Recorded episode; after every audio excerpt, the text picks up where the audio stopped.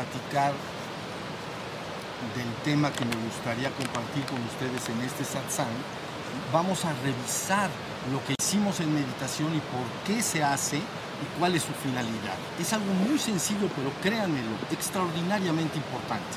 Miren, primero nos sentamos y dijimos, vamos a estar atentos de los sonidos exteriores. Vamos a estar atentos de las aves, del río que suena, vamos a estar atentos si nos golpea el aire, del fresco de la mañana. La atención está volcada al exterior.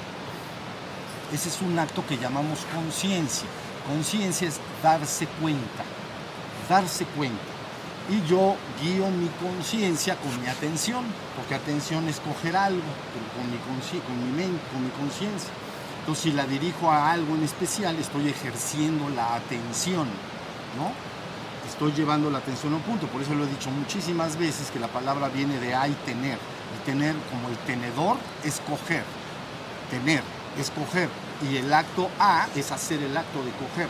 Entonces, la conciencia es la capacidad de darse cuenta. Es una capacidad la atención es la manipulación que yo puedo hacer de la conciencia para dirigirla a una u otra cosa en particular, ¿me entienden? Entonces al principio ejercimos la atención para darnos cuenta de los sonidos exteriores. ¿Ya vieron? Ahora, entre paréntesis, ¿por qué es tan, tan importante ejercer la conciencia? Porque la conciencia, y ahorita lo van a entender bien, esa palabra que llamamos conciencia, ese, es tu verdadero ser o espíritu. Ese es tu ser o espíritu. Es el que quieres despertar permanentemente. ¿Ya vieron el despertar espiritual o el despertar a la conciencia de tu verdadero ser? Es despertar esa conciencia de manera permanente. Bueno, pero entonces vuelvo a la práctica. Primero, estuvimos conscientes de los sonidos exteriores, preferentemente también me estoy dando cuenta de que el cuerpo está aquí sentado. Y también si apareciera algún pensamiento en mi mente, me daría cuenta de que hay algún pensamiento en mi mente. Pero estoy ejerciendo, estoy jugando y haciendo una práctica para estar preferentemente atento de afuera. Luego sí muevo mi atención, es, la llevamos del exterior, de los sonidos exteriores, de los olores si los hubiera, de la temperatura, del viento que me golpea. Estoy ejerciendo la conciencia sobre eso. ¿Ya vieron? Pero luego dijimos, vayamos al cuerpo sentado como si fuera una hermosa estatua sentada en el jardín. Entonces lo que estamos haciendo es que ahora esa conciencia, como yo la puedo manipular con la atención, la llevo a mi cuerpo sentado. Y entonces estoy preferentemente atento del cuerpo sentado. Pero es la misma conciencia. ¿Ya vieron? Lo que sucede ahora es que a lo mejor el 60 o 70% de mi conciencia está puesta en el cuerpo sentado, que ahí guía mi atención. ¿La vieron? Me fui a mi, atención. Pero si cantara un pájaro o si hubiera un sonido, también puedo eh, de alguna manera ser consciente de ello. ¿Estamos? Luego hicimos otra práctica. Dijimos, vamos a repetir la M. Y esa M se repite durante un tiempo suficiente sí, de manera sostenida. Y luego cuando guardo silencio, yo les dije, mantengan la atención al interior. Entonces ahora vas a guiar tu conciencia al interior. Y si guías la conciencia al interior, ahí podrías notar qué hay en el interior. Y en el interior podría haber dos cosas, o a nivel mental, podría haber eh, pensamientos, imágenes, o podría haber silencio en la mente porque normalmente después de repetir la M mucho tiempo, cuando yo digo alto y uno presta atención al interior por un tiempo, no hay pensamientos. ¿Alguien lo experimentó ahorita que lo hicimos? Levante sus manos. Ok, ahí está. Entonces ya ahí adentro no hay pensamientos. ¿Ya vieron? Pero yo sigo siendo. Bueno, entonces, esta práctica que hicimos, que se llama meditación, es precisamente para recuperar o despertar esa conciencia de manera permanente. Todos los hombres la tienen, todos los seres humanos la tenemos, pero en los seres humanos está demasiado revuelta, lo he dicho una y otra vez, con toda la información física y mental, con todas las sensaciones físicas y con toda la actividad de mi mente. Cuando pienso, platico, trabajo, planeo lo que voy a hacer en el día, estoy con mi familia, ¿ya vieron? Toda eso es una gran, gran actividad del cuerpo y la mente, porque el cuerpo tiene hambre, tiene sed, está cansado, eh, ¿ya vieron? Hay mucha información. Entonces, los seres humanos que llamamos espiritualmente dormidos, lo único que sucede es que esa conciencia no la han recuperado hasta identificarla con yo soy, yo soy esa conciencia. Yo soy el ser que se da cuenta. Yo soy la conciencia, ya lo soy. ¿Ya vieron? En la mayoría de las personas está tan revuelto que caen en un proceso que llamamos omnibulación. Vamos a llamarle mejor, quedan identificados creyendo que son el cuerpo y la mente. Entonces el ser humano en promedio, lo he dicho también muchas veces, dice yo soy mi cuerpo, yo soy mi mente. Le han dicho que tiene un espíritu o a veces le llaman alma y cosas por el estilo, pero bien a bien no sabe eso de qué se trata. Ellos dicen yo soy mi cuerpo y mi mente, ¿ya vieron? Está identificado con mi estoy identificado con mi cuerpo y mi mente. Y eso es lo que llamamos estar en un estado de alguna manera velado. No me doy cuenta que yo soy la conciencia, yo soy el ser. Entonces las prácticas de meditación lo que están buscando es a través de diariamente despierto la conciencia, la llevo al exterior, la llevo en medio, la llevo adentro. Cualquier práctica en que está involucrada la conciencia y la atención sirve, cualquiera. Entonces puedo estar escuchando música, lógico, sin, sin una letra para, para no seguir la historia de la música, sino música. Y entonces estoy atento de la música. Y así sucesivamente tengo que recuperar esa conciencia. Cuando la recupero digo, yo soy. Pero esto es, esto es importantísimo, me doy cuenta que yo soy. Antes era yo mi cuerpo y mi mente. Y mi conciencia estaba como parte de todo eso, como una gran ensalada, ¿entienden? Que he revuelto todo. Entonces he sacado de toda esa ensalada de sensaciones físicas y contenidos mentales, he sacado mi conciencia. Y digo, ah, yo soy la conciencia ah, hay un cuerpo aquí, tengo un cuerpo y, hay una mente, pero yo soy la conciencia. Entonces llamo a esto yo soy. Y cuando empiezo a ser más consciente de eso durante más periodos de tiempo del día, se llama estar en el proceso del despertar espiritual. Porque esa conciencia es mi verdadero ser o espíritu. Es mi ser, es mi verdadera esencia espiritual y finalmente divina. Ahorita lo vamos a platicar es mi verdadero ser espiritual y divino, esa conciencia. Pero aquí se manifiesta como conciencia. ¿Viene? ¿Hay pregunta? Sí, bueno. Una, ajá, bien. ¿Cómo encontraste ¿Qué diferencia hay en, esa atención, en la atención de ciertas tareas que requieren mucha atención? Como en el trabajo, como en la... Sí, sí, sí. ¿Cómo? Por ejemplo, ¿Cómo? un cirujano, por ejemplo, Sí. ese tipo de... de actividad. No, ahí está perfectamente claro que la persona tiene una gran capacidad de, se le llama, a ver, dijimos conciencia, darse cuenta. Luego dijimos atención, escoger algo con la mente. Pero luego hay un, hay un punto extremo de dirección de la conciencia que llamamos concentración. ¿Ves? Conciencia, darse cuenta. Atención, guío mi conciencia donde quiero. Como ahorita les digo, presten atención al aire que nos golpea. O escuchen. Bueno, pues no seas como ese cirujano, ¿entiendes? Que está operando. Ese cirujano que dices tú que está operando, todavía tiene que concentrar más la conciencia, por eso le damos concentrarlo. Entonces una persona con gran entrenamiento y capacidad para llevar su conciencia a una tarea, ¿ya viste? Y luego llevarla a cabo, la operación que me dices que esté haciendo, vamos a decir, de corazón. No podría estar operando el corazón y estar pensando en la conchinchina, porque al rato no sabes si es el corazón o el hígado el que está operando, ¿entiendes? O sea, ¿ya viste? Es la misma. La conciencia en sí misma es tu verdadero ser. Pero yo, el ser humano, puede manipular esa conciencia. La, conciencia, francamente, es ubicua. Fíjense, la palabra ubicua es al mismo tiempo en todas partes. Es decir, ahorita, si alguien de ustedes registrara un dolor, un dolor interno, por ejemplo, un calambre, lo registraría la conciencia. Pero también puedes registrar la avioneta, ¿la oyeron? Miren, ahí está. ¿Ya vieron la avioneta? Ahí está.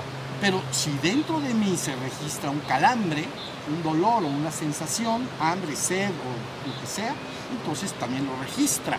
Entonces fíjense muy bien, la conciencia es ubicua en todas partes al mismo tiempo. Porque, mira, está ahí, pero si pasa algo adentro, también. Y también puedo ser consciente de eso y de que mi cuerpo está sentado. ¿Ya viste?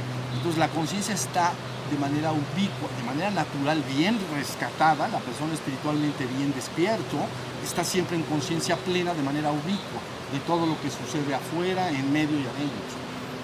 Pero él sigue siendo el ser que es, yo soy. ahora sí me van entendiendo, es bien importante recuperar. Esa tarea quiere decir una gran disciplina de una persona muy entrenada, aparte, haz, haz de cuenta, ahorita estamos hablando de operar un ser humano que podría morir, pero imagínate la maquinaria del pasado, eso, eh, había maquinarias en el pasado que cortaban muchos dedos de las personas, las cortadoras de papel, cierta maquinaria era un problema, porque todos los que salían de la fábrica cada vez salían con menos dedos. Entonces, porque están pensando pues, en otra cosa. Hacen la tarea y se hace tan mecánico ¿no? Que de repente cuando se den cuenta, ya la guillotina del papel, digamos, bajó, pero se me olvidó sacar la mano. Y cuando me doy cuenta, pues ya hasta ahí quedó. Luego también la maquinaria para hacer de alimentos, licuadoras y trituradoras de carnes y ese tipo de cosas. ¿Ya viste? Hasta que finalmente la industria dijo, no, es que el hombre se pone a pensar en otras cosas. Mejor que active la máquina, pero con las dos manos. Y ya, entienden lo que es, porque está el botón acá, pero no puede estar mi mano. Porque entonces cuando me corto el dedo, hago así y se baja la guillotina. Tengo que activarlo acá los dos. Entonces a no ser que meta la nariz, ya contra nariz no hay, ¿me entiendes? Ya si hubiera uno muy distraído, le ponemos un botón acá, ¿me entiendes? Entonces,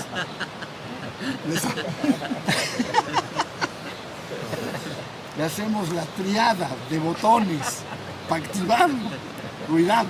Pero no, pero la ¿ya entendieron lo que quiere decir? Esa es una actividad mecánica. La persona está distraída pensando, igual es la persona que tú me estás diciendo. Gente con mucha capacidad de concentración y atención. Pero bueno, lo que estoy tratando de decir ahora es que la meditación es la práctica y técnica a través de la cual tú puedes rescatar la conciencia de lo que eres. Y entonces, eso que tú eres, eres, eres, esa conciencia que dice soy, yo soy el ser que es, el que no cambia.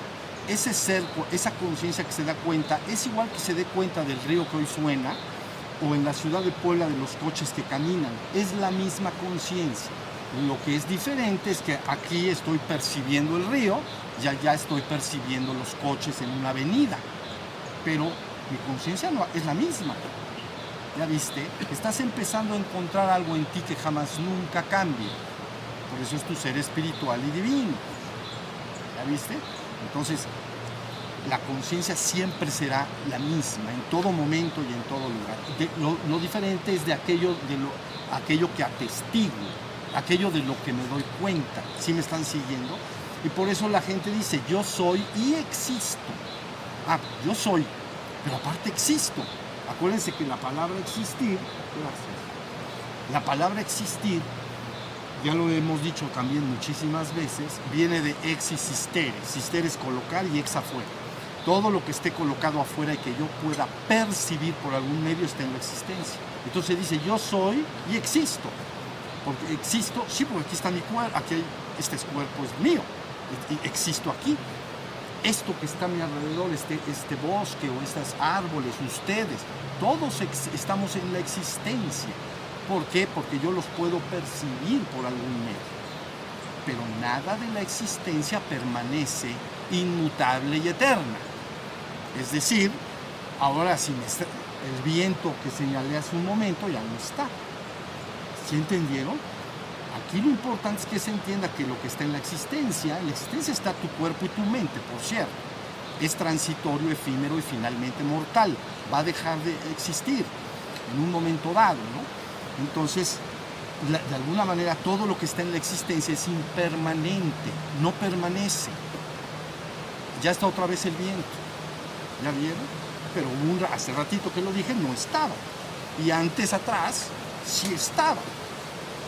Pero tu conciencia, ¿a poco es otra conciencia? Es la misma conciencia, la que se dio cuenta del río, de perdón, del primer viento, luego de que no había viento, y luego de que hay viento, es la misma íntima conciencia.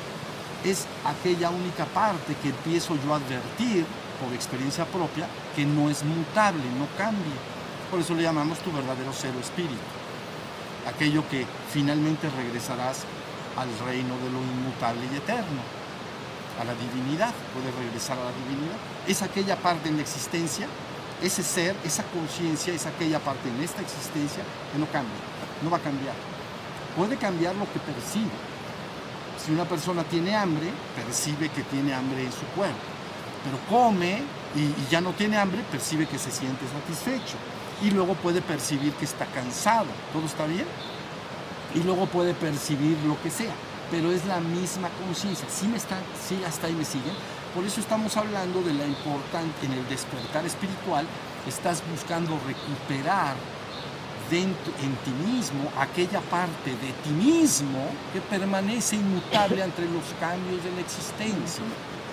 No importa cuántos cambios haya en la existencia, esa conciencia que yo soy, con mayúsculas, no pasará puede estar velada, puede estar eclipsada, puede estar nublada, como tú pones una nube y tapas el sol. Esa conciencia puedes no estar consciente de que está ahí, pero ahí, pero está nublada por la actividad de tu mente. Cuando estás pensando en cualquier cosa, a lo mejor no estás en esa conciencia. Hasta ahí me están siguiendo ahorita. Bueno, entonces por eso la práctica que hicimos, atento afuera, atento en medio al cuerpo, atento adentro, ver si adentro se mueve la mente o no se mueve, hay silencio en la mente. ¿Ya vieron?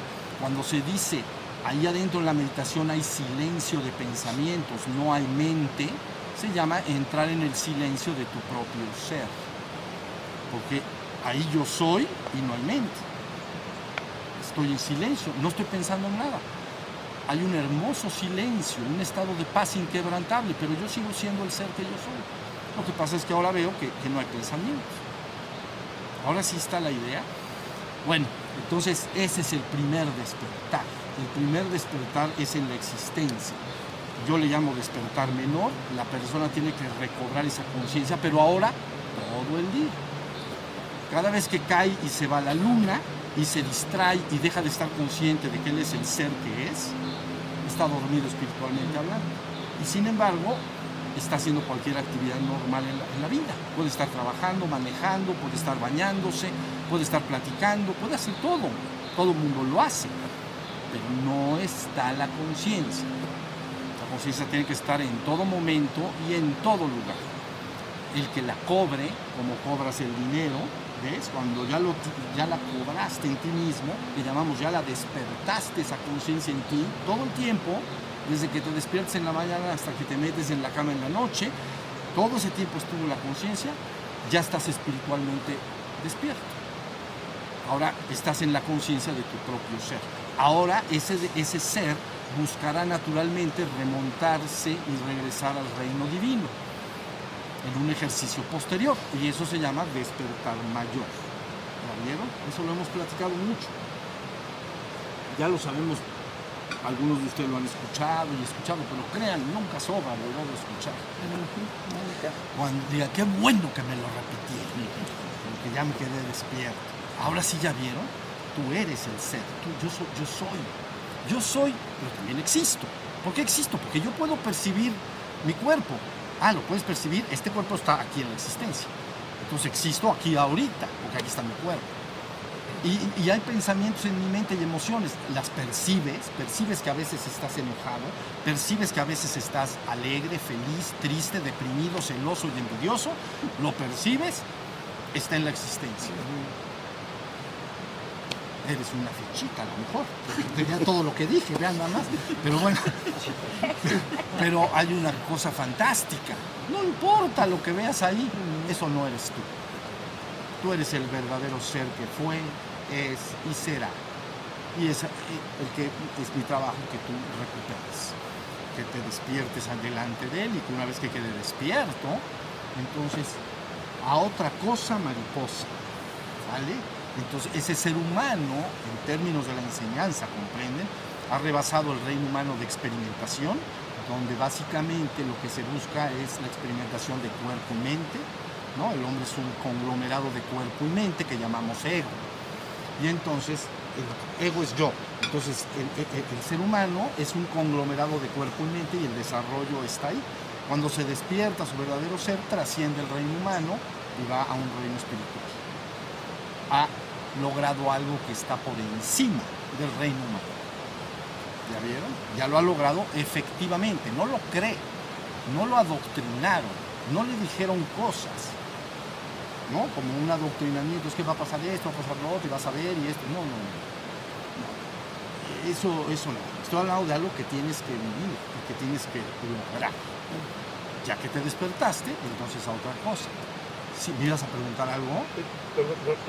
¿Y cómo sabes que ya llegaste a ese estado, por ejemplo? Al, de que ya estás despierto. Ajá, ya estás ah, bueno, es, es, muy fácil. Si tú en un momento dado cobras conciencia de ti, de tu cuerpo y del lugar en el que te encuentras y estás consciente, estás a un nivel de despierto, ya estás despierto. Si te distraes, si te pones a pensar, normalmente ese paso, de ese paso no te das cuenta. Caes en el estado de ensoñación que llamamos, pero te das cuenta cuando te das cuenta cuando rompes ese estado. Te das cuenta cuando te das cuenta que estabas en ese sueño. Es decir, cuando dices las palabras, uy, estoy súper distraído y ido, y vuelvo a tomar conciencia. ¿Ya viste? Entonces, tú por experiencia tienes que conocer el, tanto el estado de conciencia, poco a poco con las prácticas, luego vas a caer en el estado que es el normal de las personas, ¿eh? el estado que yo llamo ensoñación, y luego, luego de eso, entonces vas a decir, ay, me distraje, me fui, estoy dormido, estaba yo en la luna, ¿ya vieron? Vuelvo al presente. ¿Vuelves al presente? ¿Dónde está mi cuerpo? ¿Dónde estoy? ¿En qué lugar estoy? Ya volví a estar en conciencia. Entonces ya me desperté, ¿ya viste? El ejercicio es permanecer siempre en ese estado. Ese estado vive en bienaventuranza eterna, vidas. No hay ni dolor ni sufrimiento en él. El dolor es físico y el sufrimiento es psicológico.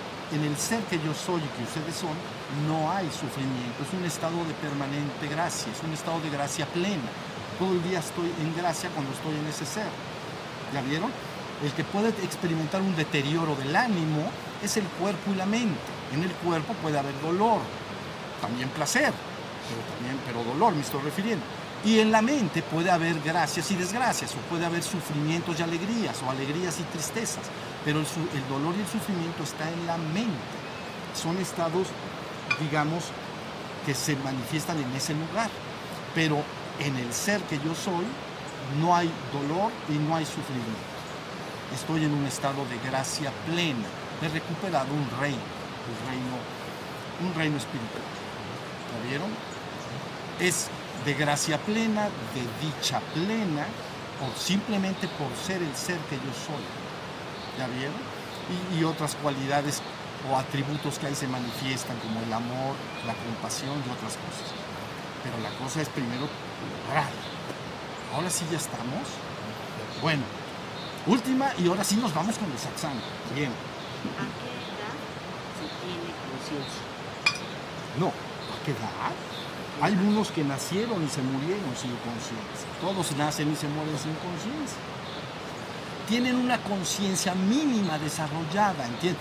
Los hombres sí tienen conciencia, todos tienen A ver, si un niño tiene dolor, tiene conciencia, si no, no lloraría. A una piedra no, tiene conciencia, si le pegas a una piedra, pues no va a llorar porque no tiene conciencia la piedra. Tiene otro tipo de conciencia, pero no tiene la conciencia que estamos hablando como del ser humano. Entonces una piedra, si tú le, golpeas, no, no, va a sentir dolor. El niño sí, aunque sea chiquitito, de recién nacido. Entonces, de alguna manera, hay conciencia. Pero aquí la idea es que conforme va creciendo el niño, se va identificando más con su cuerpo y con su mente y se va formando el ego. Es necesario que se forme el ego. Es, es, eh, es un conglomerado importante de que debe desarrollarse, pero luego debe trascenderse. El ego, vuelvo, el ego es una palabra que quiere decir yo y que es, el, es un centro psicofísico. Pero en ese centro psicofísico hay conciencia. Porque si la persona, un niño otra vez chiquito, se va a su mamá, siente la soledad y, llora. Entonces hay conciencia. Si tú dejas aquí una piedra y te vas, no creo que llore. O sea, ¿me entiendes? Esa conciencia siempre está. Y estoy hablando ahorita del ser humano, está en todos los reinos, pero vamos a decir, en el ser humano siempre está. El problema es que conforme el niño nace y va creciendo, y luego desarrolla su mundo emocional cuando son adolescentes, y luego desarrolla su mundo mental, etc., se hace un conglomerado, un centro psicofísico, y termina siendo tan poderoso ese ego que se identifica con él. Y entonces dice, yo soy este ego, yo soy esto. ¿Ya vieron? Y ahí llegó el tope de su, de, su, vamos a decir, desarrollo. Puede desarrollarse más y más y más siempre a nivel físico y mental. ¿Ya vieron? Puede estudiar más, eh, tener más cultura, más estudios, estudiar idiomas, puede ser lo que quiera, pero no se sale de ese ámbito del ego. ¿Ya entendieron? Si quiere esa persona ir al, reino espiritual, necesitaría rescatar a la conciencia, rescatar al espíritu, al ser.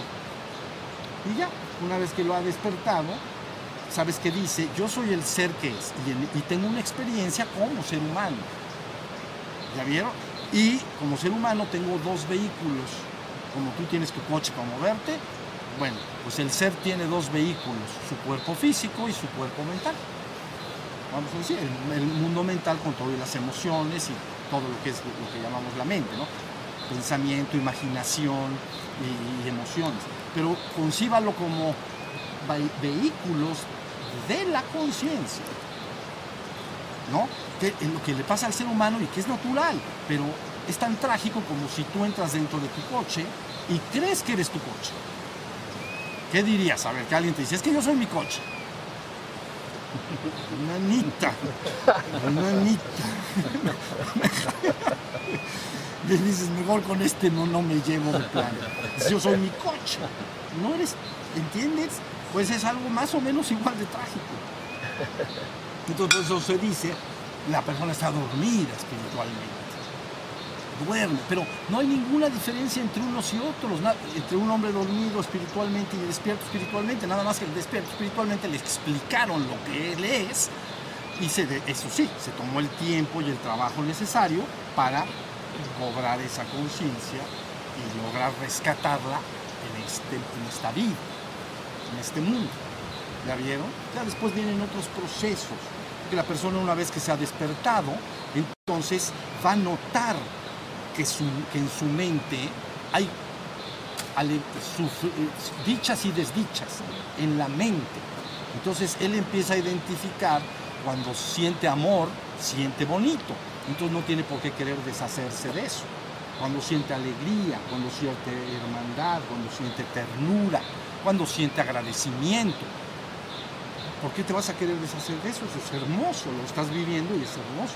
Pero ahí en la mente resulta que hay a lo mejor las palabras que hace rato dije, ¿no? Envidia, celos, miedo, odio. Eso se siente, vivirlo no se siente bonito, se siente horrible. ¿Ya vieron? Entonces la conciencia lo ve y dice, esto se siente muy feo. Y entonces inicia un proceso que llamamos purgación. Pero esa es ya otra historia donde no me meto, nos metemos, pues purgatorio, ¿ven? Purgación. Tengo que deshacerme de- en el ego, ahí en la mente. Resulta que hay muchas cosas que vivo ahí que me hacen sentir feliz, agradecido, eh, en fin, me, hacen sentir dichoso y amoroso. Que bueno, consérvalo, pero del otro lado hay muchas cosas que veo en mi mente que me hacen sufrir mucho. Alguien que sea, por ejemplo, muy miedoso, muy envidioso, o lo que sea. Entonces tiene que iniciar por fuerza un proceso llamado purgación. Y entonces ahí sí, Cuando la persona ha despertado y luego purga esas obscuridades, le llamamos las obscuridades, de la mente. Cuando se purgan esas obscuridades, entonces ahí sí estás en el cielo. ¿Ya vieron? Porque ahora eres un ser espiritualmente despierto con todos sus atributos de, de- de hermandad, armonía, amor, dicha, alegría, etcétera, ¿no? Gracia. Y no hay ningún contenido que te haga sufrir. Y por lo tanto, no solo ya no sufres, dejas de hacer sufrir a los demás, que eso también importa mucho. ¿Ya vieron? Porque el que sufre normalmente anda buscando con quién se desquita y entonces hace sufrir a los demás. ¿Ya viste? En cambio, entonces eres un vocero de sufrimiento para todos.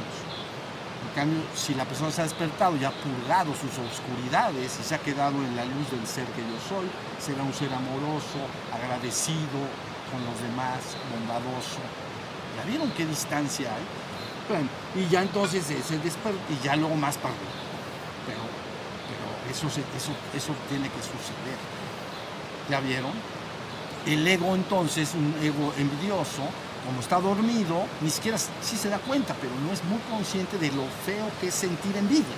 Se siente horrible. Pero el ser envidioso, pues medio que no se da bien cuenta. Y entonces sigue rumeando esa oscuridad y compartiéndola con los demás. ¿Sí entienden? Ahí está el secreto de todo. ¿Ya vieron? Entonces, bueno, eso ya en todo lo que hablamos sobre la meditación que hicimos, pero vean hacia dónde, está claro hacia dónde queremos llegar. Esto es poderoso y es importante y es muy profundo. Porque técnicamente, llegado a un punto en que la persona ha despertado y deshecho sus obscuridades, entonces tiene acceso a un reino espiritual de luz. ¿Ya vieron? Por eso se le explica a la gente como niño, ¿no? Pues tienes que purgar todas tus cosas para ir al cielo, ¿no? Hay que purgatorio y luego al cielo. Pero es una forma de decirlo, vamos a decir, sí, cuando me he quitado todas esas obscuridades, ya vengo en un reino de luz, con seres de luz. Y tan tan. Y de ahí reino divino. Entonces despertar mayor. Oigan, esto está maravilloso. Maravilloso. Bueno, pero ¿qué les iba yo a decir? No sé si decírselos o no. ¿Tenemos tiempo? Sí, ¿verdad? Eh, un ratito. Vamos a hacer una plática muy 29 breve. minutos. Mire, 28. hoy me gustaría en este satsang platicar muy brevemente la, dif- la distinción que hay entre voluntad divina y voluntad humana. ¿Ok? Voluntad divina y voluntad humana. Fíjense bien, pero para entenderlo muy bien tenemos que remitirnos a la plática de la vez pasada. La vez del satsang pasado nos ocupamos de dos palabras. Revelación con B chica y revelación que no existe con B grande. Pero así lo dije al principio, porque no es revelación con B grande, no existe esa palabra, es, es rebelión, no es revelación. Es revelación es con B chica y su contraparte es revelar y revelarse. Y entonces estuvimos explicando que lo que se llama palabra revelada es una palabra que se le ha dado al hombre desde siempre para irlo guiando en su camino en este mundo de gran oscuridad. ¿Ya vieron? Entonces es una palabra, revelar, ¿no? Por eso se dice palabra revelada, con B baja, B minúscula, B baja. Entonces, revelar es, ya lo dijimos la vez pasada, pero lo debo repetir para entender luego lo de la voluntad. Velar algo es ponerle un velo y revelarlo es quitar un velo. En el sentido de palabra revelada, quiere decir revelar grandes misterios, misterios profundos que el ser humano no podría por ninguna forma en este mundo saber o conocer. No podría. No podría con su cuerpo y su mente enterarse de ello. Entonces yo explicaba que al ser humano desde siempre se le está revelando cierta información que yo le llamé proceso avatárico. ¿Ya vieron? Proceso avatárico. El proceso avatárico es que a través de un ser humano que queda ungido, le llaman a veces, ¿no? Como bien conectado con el reino divino, ¿no? Arriba del reino humano está el reino espiritual y arriba el reino divino. Entonces está bien conectado con ese reino divino, bien, la conciencia está unida y entonces da una palabra al mundo, ¿no? Y esa palabra al mundo entonces es una revelación que le da luz a las personas durante, durante su caminar en la tierra, vamos a decir, ¿no? Es una palabra que se revela. La palabra revelarse con B alta o hacer un acto de rebelión, lo que quiere decir es que el ser humano, una vez que ha venido a dar a este mundo, entonces forma su ego y entonces escucha la palabra. Pero si no quiere seguir esa palabra, se le llama me rebelo contra la palabra. Es un acto de rebelión. ¿Ya vieron? Me rebelo contra la palabra que se me está dando. Y entonces la enfrento. No quiero escucharla. ¿Ya vieron? Más o menos la palabra, en términos, el, proceso avatárico completo, diría algo así. Un proceso creativo como en el que está involucrado el ser humano empieza antes de que el mundo fuera y viene una manifestación y esa manifestación se viene, a- viene una manifestación existencial, se manifiesta la existencia, desde los planos más abstractos hasta los planos más densos. Ahorita estamos en el más denso de todos, este físico es el más denso de todos. Y yo lo he dicho de mucho- eh, como un juego para entender que es como el proceso de bajar un yoyo y de subir un yoyo. El juego completo, la voluntad divina, es que se manifieste una manifestación dada, que descienda hasta un punto dado, como el yoyo cuando baja, y luego, es, y luego se tiene que revelar nuevamente a los seres humanos. Bueno, pero no es para que te quieras quedar acá, ahora tienes que regresar nuevamente al reino espiritual y luego al reino divino. O sea que desde el reino divino vendría una manifestación, inicialmente un reino que llamaríamos espiritual, y luego sigue en cascada bajando hacia lo que llamaríamos reino material. ¿Ya está? Reino divino, empieza la manifestación, reino espiritual, sigue bajando el yoyo, reino material. Ahí estamos. ¿Ya vieron? Pero ahí no ha acabado el juego. El juego dice si el, el yoyo debe bajar y el yoyo debe subir. Entonces, en todas las tradiciones espirituales importantes siempre se ha explicado este proceso la manifestación y la final reabsorción. Siempre se ha explicado. Por ejemplo, de una u otra u otra manera.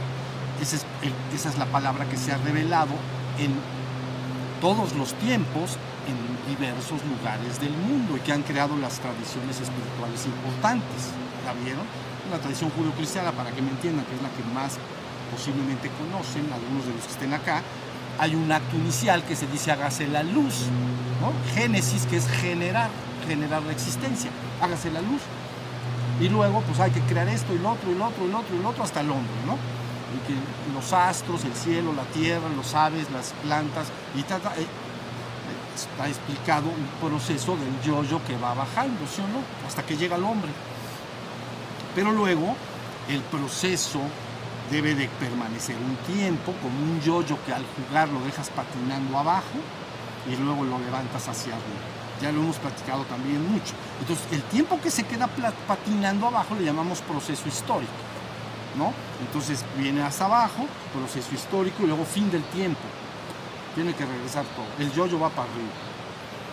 ¿Ya vieron? Entonces, la primera palabra dijo, hágase y manifiéstese. ¿No? Así está dicho en, la tradición que ustedes conocen, judío-cristiana. Y ya que quedó el yoyo hasta abajo, que es donde está la humanidad, tiene que venir otra palabra que dice, es que te dije la mitad del juego, ahora el yoyo debe subir para arriba. ¿Ya?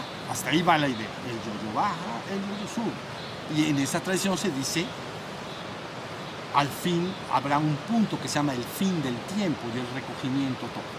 ¿Ya vieron? Hacia el reino espiritual y luego hacia el reino divino todo, toda la experiencia creativa. Así es como está de, alguna manera manifestándose, manifestándose este proceso de manifestación y reabsorción. ¿no? A ver, en una, en una terminología que conocen muy bien, la palabra revelada aquí en el mundo sería esta.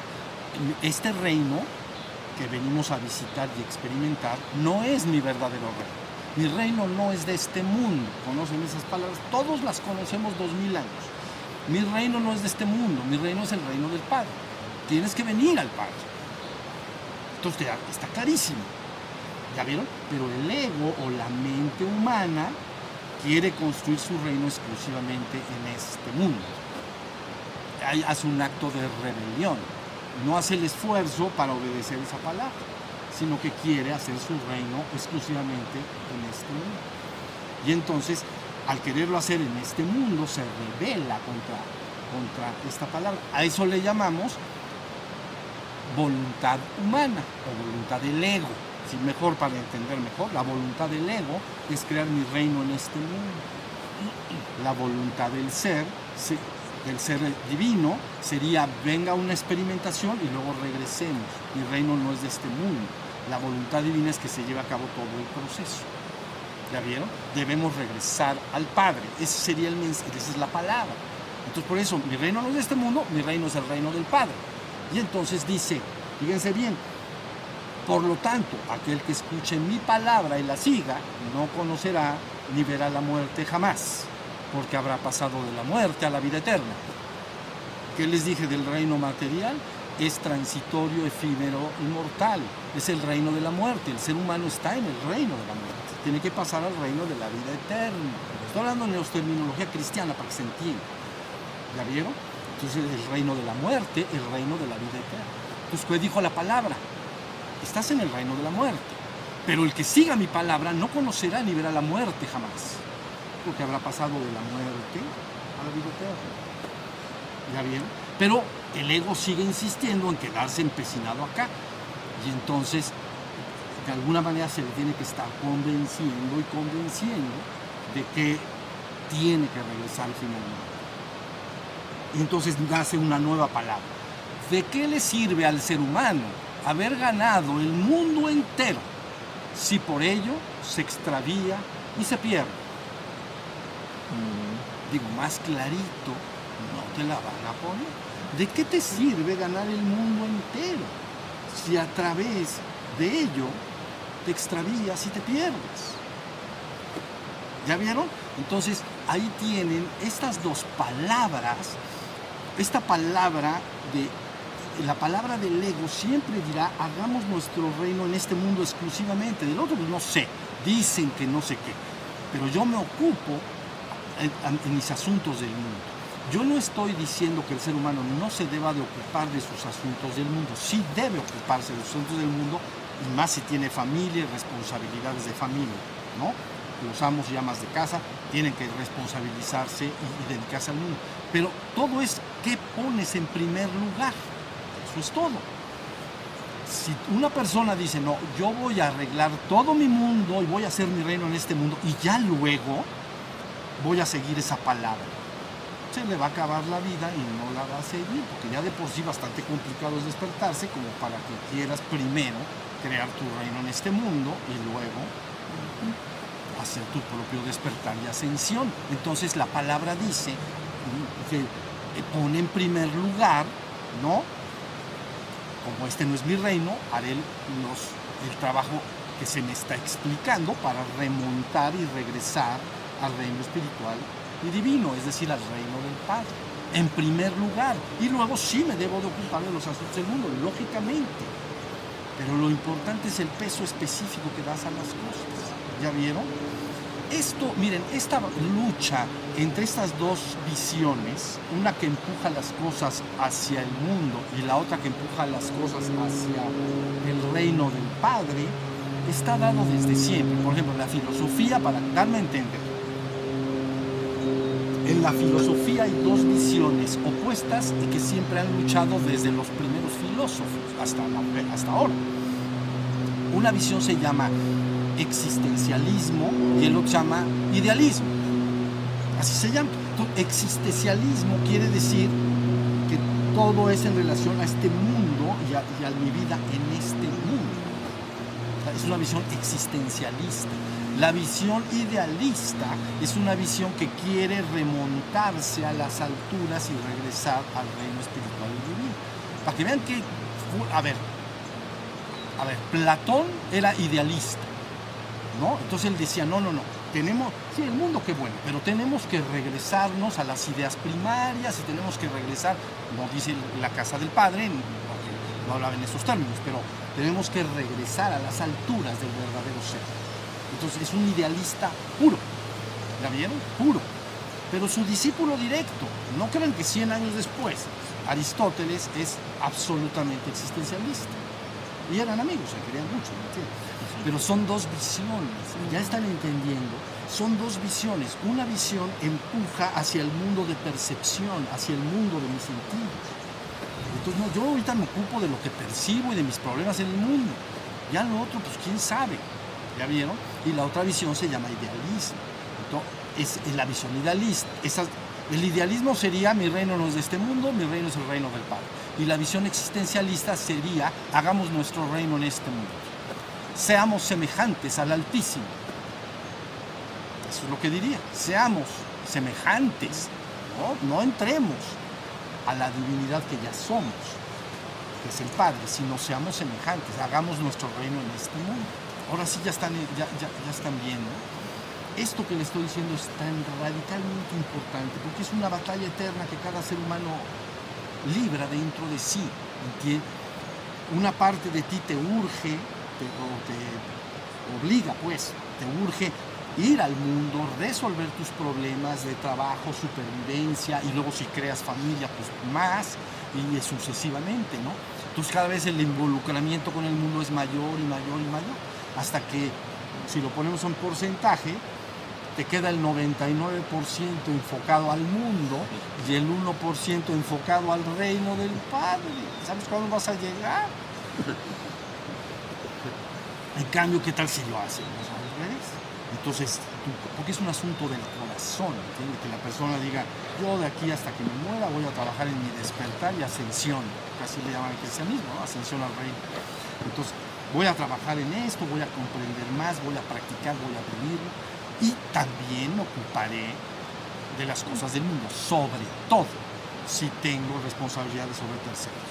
Porque una persona antes de adquirir responsabilidades de amo de casa, pues como dicen en Estados Unidos, rice and beans, ¿no? Arroz y frijoles, podría, si quisiera, ¿no? Si quisiera, yo no lo propongo, pero podría ser, decir, no, a mí eso me vale, yo me dedico a esto.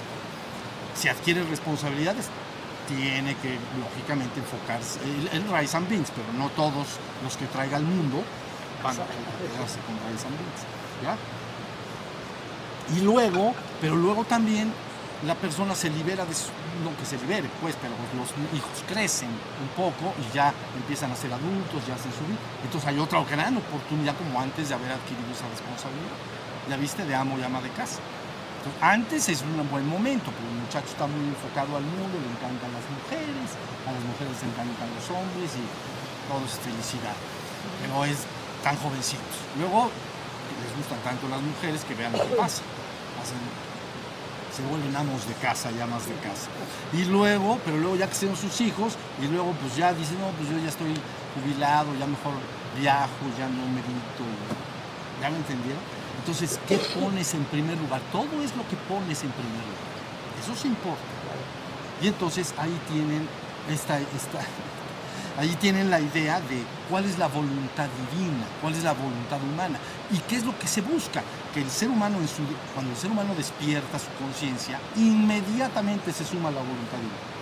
Porque esa es tu verdadera voluntad.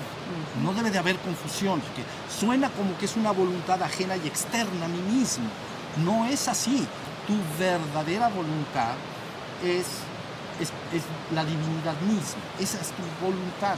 Tú eres una chispa idéntica y una con la divinidad o lo que llamarían el Padre.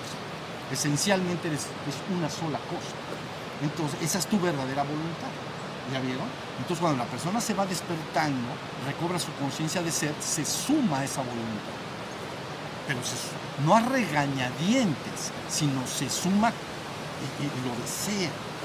¿Ya vieron? Entonces ya se sumó la voluntad humana a la voluntad divina. Entonces ya no hay una rebelión. ¿Ya vieron? Entonces esa es la idea. Entonces, bueno, todo esto para saber por ejemplo, qué mensaje podría ser bueno en este momento en relación a la. Duc in altum, por ejemplo, y con esto terminar.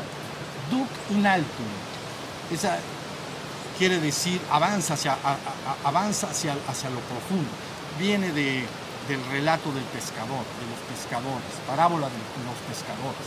Entonces, ya saben, no se pescaban pescados en la orilla, y entonces se sube Cristo a la barca y entonces dice, Duc in altum, avanza a lo, a lo profundo.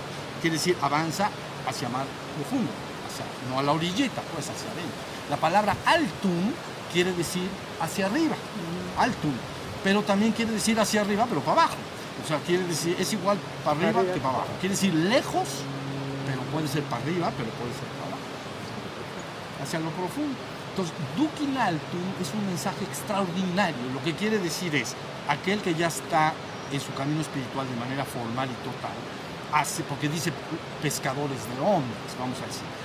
Yo cambiaría un poco el concepto y diría lo que conviene hacia el mundo es compartir la enseñanza con otros y dejar que libremente la tomen o no la tomen. ¿Entienden?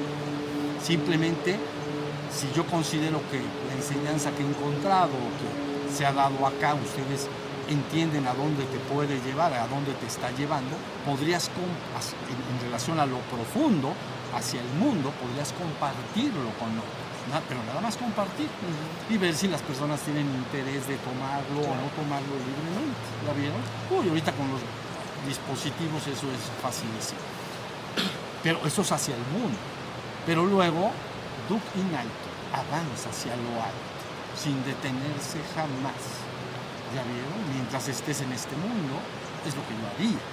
Compartir la enseñanza que te puede despertar con los demás sin obligar a nadie, sin andar convenciendo a, la gente, pero compartirlo hacia lo profundo, hacia el mundo. Y hacia arriba, entonces seguir en tu proceso de despertar y ascensión. ¿Ya vieron? Entonces, los que todavía no reconozcan bien, bien qué es lo que se tiene que lograr, no se preocupen. Están en, todo el- el internet y todas las páginas que tenemos se los van a aclarar o yo se los aclaro. ¿Ya vieron? Ya dijimos, yo no soltaré la mano de nadie si no me la sueltan. Si me la suelta, pues quiere decir que no tiene interés y entonces las personas somos libres. Eso se valora hasta el máximo. ¿Ya vieron? El libre albedrío de los seres humanos.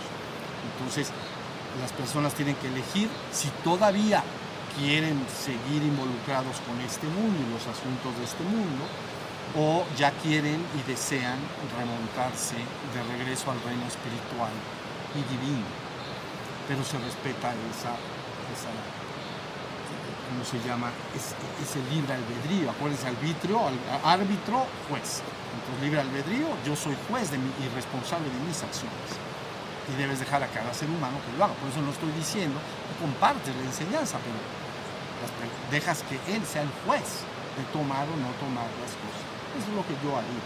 Y luego, duquin alto, avanza hacia lo alto, sin descanso, en tu propio despertar, en tu purgación de las energías indeseables, hasta lograr una ascensión definitiva al reino espiritual. ¿Ya vieron? Y del reino espiritual avanzaremos más hacia el reino divino. Como dice también la palabra, para que seamos todos uno, como siempre fuimos uno. Corintios. Bueno, entonces ya estamos. Entonces ahora sí vamos a descansar un ratito. Ya les dije lo importante de la diferencia entre voluntad humana y divina y que sepan, no hay dos voluntades. La verdadera voluntad es la voluntad divina y es tuya propia. La voluntad humana es una- un asunto transitorio, ¿entienden? Donde el ego queda separado y se resiste a- a seguir esa palabra. Pero una vez que se empieza a despertar, gloriosamente avanza hacia adelante. Glorioso. ¿Sale? Bueno, pues muy bien, vamos a descansar. La nada más vamos a dar una explicación y, eh, de cómo vamos a meditar. La vez pasada hablé que durante este año me gustaría que cada vez las personas fueran más conscientes que tienen que hacer una comunicación hacia arriba y afuera de la cabeza. ¿La vieron? Cuando se habla básicamente de los fuegos cósmicos. Entonces habla, por ponerle un nombre, se dice fuego de la madre y fuego del padre, nada más por decir nombres. Pues siempre que se refieren al fuego de la madre, se refieren al fuego que está en la base del tronco, por ejemplo, en el caso de los seres humanos, y que parte de su trabajo está destinado a la procreación de la, de la especie, pues, a tener hijos, es la energía sexual. Entonces se llama fuego de la madre. Entonces ya sabemos, los que están acá, ya la inmensa mayoría, a lo mejor algunos no, que parte del trabajo, de- del trabajo espiritual es que esta energía ascienda hacia arriba. ¿La vieron? Bueno, pero luego tenemos arriba y afuera de la cabeza, se habla del fuego del Padre. Entonces el fuego de la madre y el fuego del padre, arriba y afuera de la cabeza. Cuando yo digo fuegos, no estoy hablando de manera metafórica ni simbólica, sino completa y absolutamente real. Fuegos cósmicos que están disminuidos para, eh, para que hasta un punto en que el, el hombre no se ha destruido con ellos. O sea, que puedan estar dentro del ser humano. Entonces está el fuego el fuego de la madre ascendente y arriba y afuera de la cabeza el fuego del padre, lógicamente descendente. ¿Ya? Entonces parte del trabajo es lograr la ascensión de uno, pero también el descenso del otro. Ya hablaremos más adelante, si seguimos en la línea que vamos, esta frase que, que explica el descenso del reino al mundo. Van a entender que tiene mucho que ver con el descenso del fuego del Padre al ser humano. En la tradición que ustedes conocen muy bien, pues es un proceso de descenso del fuego del espíritu. Pero esto es de manera literal, ¿entienden? No es simbólico. De manera literal, un fuego descendente tiene que ungir al ser humano. ¿Ya vieron? La palabra ungir quiere decir empaparlo. Este, ungirlo, ya les he dicho en otras ocasiones a los reyes en el pasado, cuando los ungían reyes, les frotaban con aceite el pelo. Entonces se llama ungir. Pero en términos espirituales es la palabra mesaya, que es Mesías, mesaya, quiere decir ungido, quiere decir penetrado por el fuego descendente. Por eso habla de un bautismo que desciende de arriba y afuera de la cabeza al hombro. ¿La vieron? De manera literal. Entonces, ungido, que es frotado con aceite, pero en este caso es empapado por dentro y afuera por el descenso del fuego del Padre. Ento- y que le llamamos bautismo. Le llaman, bueno, en las religiones formales le llaman bautismo, que, pero eh, es un zambullido en agua. Bautismo quiere decir zambullido en agua, pero en este caso está zambullido por el descenso del fuego. ¿Ya vieron? Por eso a veces le dicen ascensión y descenso del Espíritu Santo al hombre. La ascensión y el descenso del Espíritu Santo al hombre. Esos dos fuegos tienen que interactuar forzosamente. Van a lograr un proceso llamado transfiguración. ¿Ya vieron? Pero, pero bueno, vamos despacio. La idea entonces es que este fuego descendente, pa- durante el año me gustaría que entendieran más que actualmente en la mayoría de los hombres el contacto con este fuego arriba y afuera de la cabeza está dado por, le llaman normalmente hebra de plata o cordón de plata, pero debe imaginarse como una tela de araña, para, es menos, pero bueno, como una tela de araña por el que fluye ese fuego. Y el trabajo es esa tela de araña ensanchar, ¿ya vieron? Para que haya más descenso de fuego.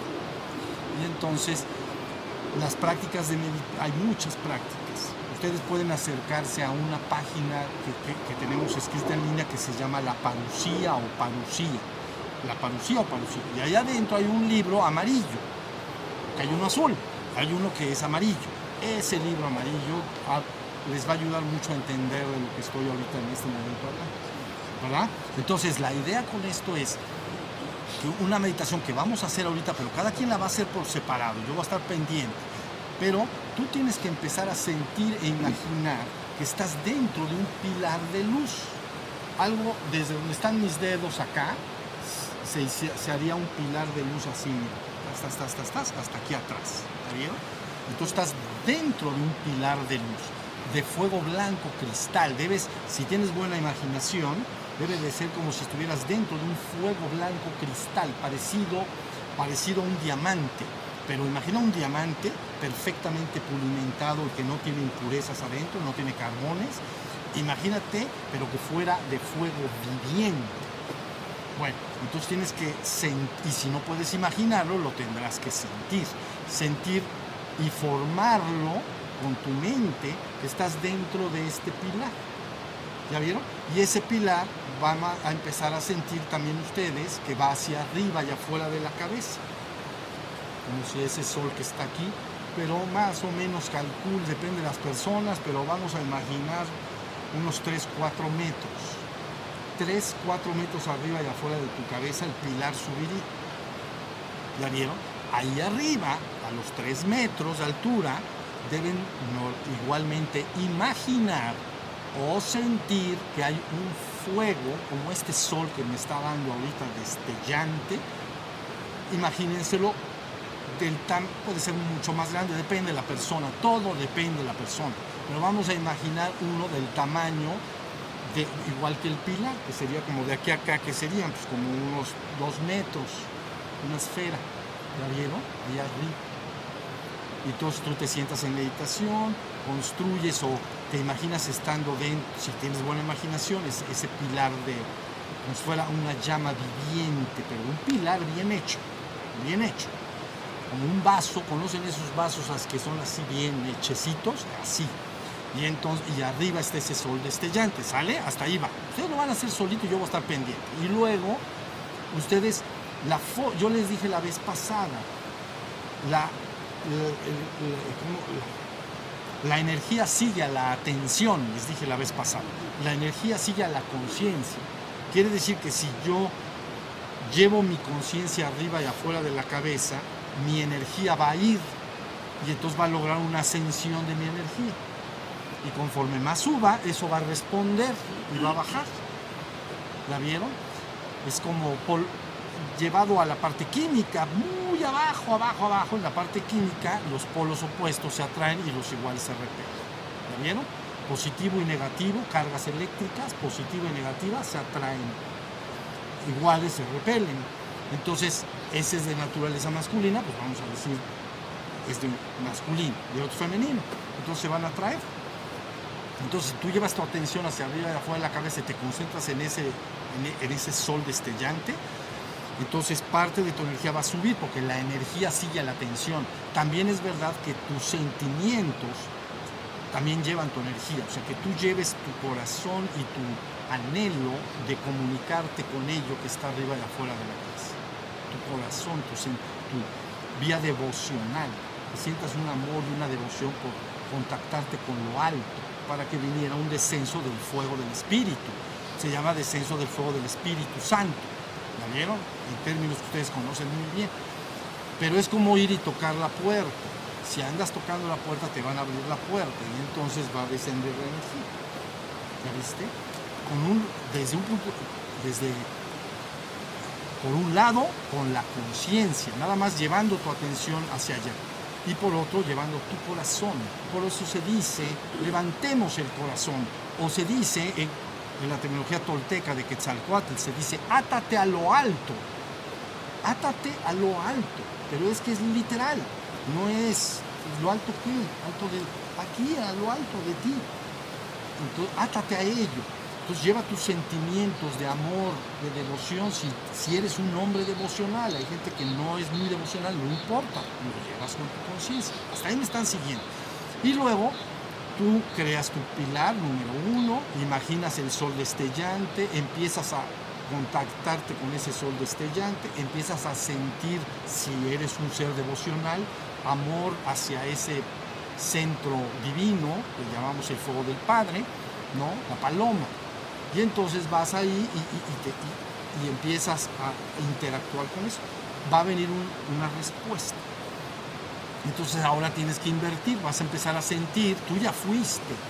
¿Ya vieron cómo? Con tu conciencia, con tu imaginación, con tu atención, con tu sentimiento. Y luego empiezas a igualmente a, sentir que descienda ello y te penetre y te rodee. ¿Ya vieron? Entonces, este cuerpo de fuego blanco cristal es el, fuego, es el cuerpo más avanzado que se puede portar en los reinos de existencia. ¿Muy bien? Cuerpo de fuego blanco electrónico cristal, mucho más encima de los cuerpos de arcoíris y otros cuerpos de luz. Si habláramos de modelo, digo, qué comparación, pero si habláramos de modelos de coches, es como un coche que corre a, a 150 km por hora y un Fórmula 1 que corre a 350. ¿Ya vieron? Entonces, un cuerpo de fuego blanco electrónico cristal que adquiere la forma de un cilindro, entonces es el cuerpo más avanzado, el modelito o el cuerpo más avanzado que se puede tener en los reinos de existencia. El que dentro de ese cuerpo estaría la conciencia divina. La conciencia divina, para estarlo totalmente en la existencia, la conciencia divina está en la trascendencia.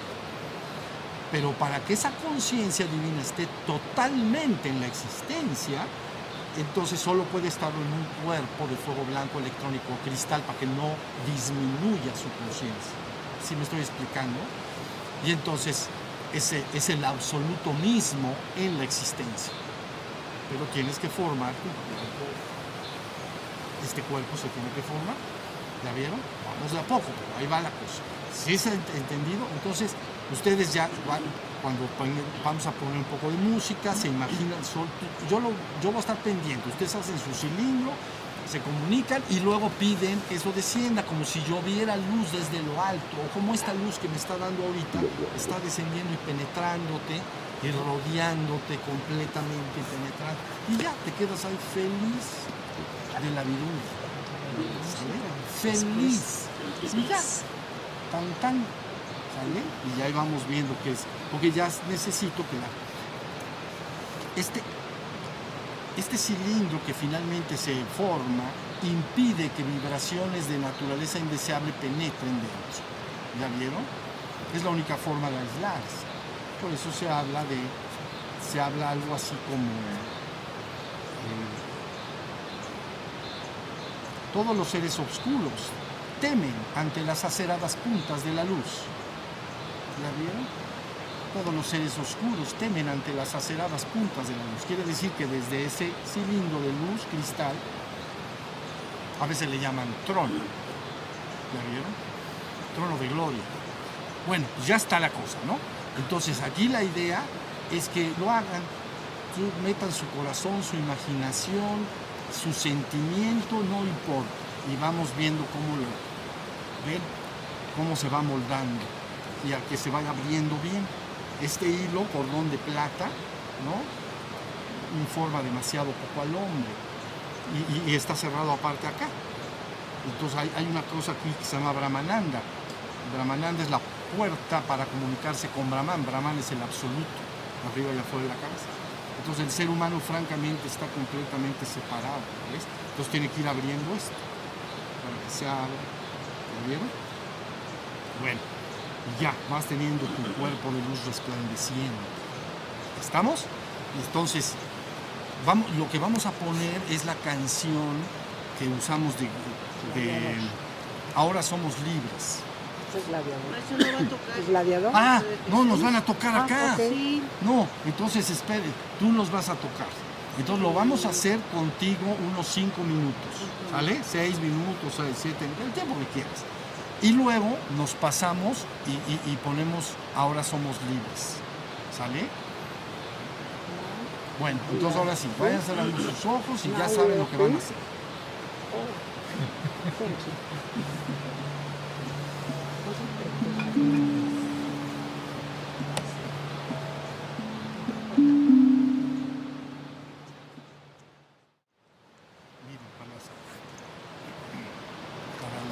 Nuevas que veo ahorita aquí en el satsang, conviene los que vayan a, a iniciar un trabajo que se dirijan ahí a las páginas que hay en internet. Hay una pestaña en una página en la que hay este, compendios y hay una pestaña que se llama Despierta Online.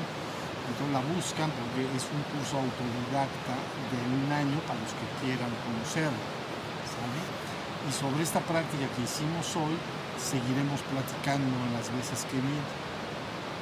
Si, si nos dedicamos a trabajar este año bien sobre ello y les iré diciendo más y más para que se haga, quede bien consolidado, ¿se entiende? Que se sienta bien abierto, que la persona ya no se sienta tan aislada como dentro de su cuerpo, como den, abajo, de, su piel, sino más comunicado hacia arriba, hacia lo alto. Y entonces que se haga una conciencia muy estable. Van a ver. El que lo siga lo sabrá. Y este iremos hablando más y más de ello. ¿no? Como estos dos fuegos los vamos a ir activando más y más para que se logre la transfiguración de los siete cuerpos existenciales. Entonces se van transfigurando en ese cuerpo de cristal. Para que, ya lo comenté hace rato, para los que quieran saber más, ahí hay una página también que se llama La Parucía o Parucía. Y entonces hay un libro amarillo. Por favor, los que quieran y tengan tiempo, se van, le pican y ven lo que dice ese libro. Para que vean cómo esto lo podemos ir logrando a más. Ya seguiré yo hablando más poco a poco. ¿Ya vieron? Entonces, bueno, pues ya terminó este bonito día. Y nos vamos a marchar a casita. ¿Sale? Entonces, manos.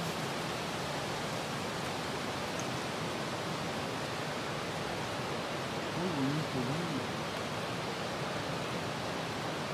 Este es Mateo, ¿verdad?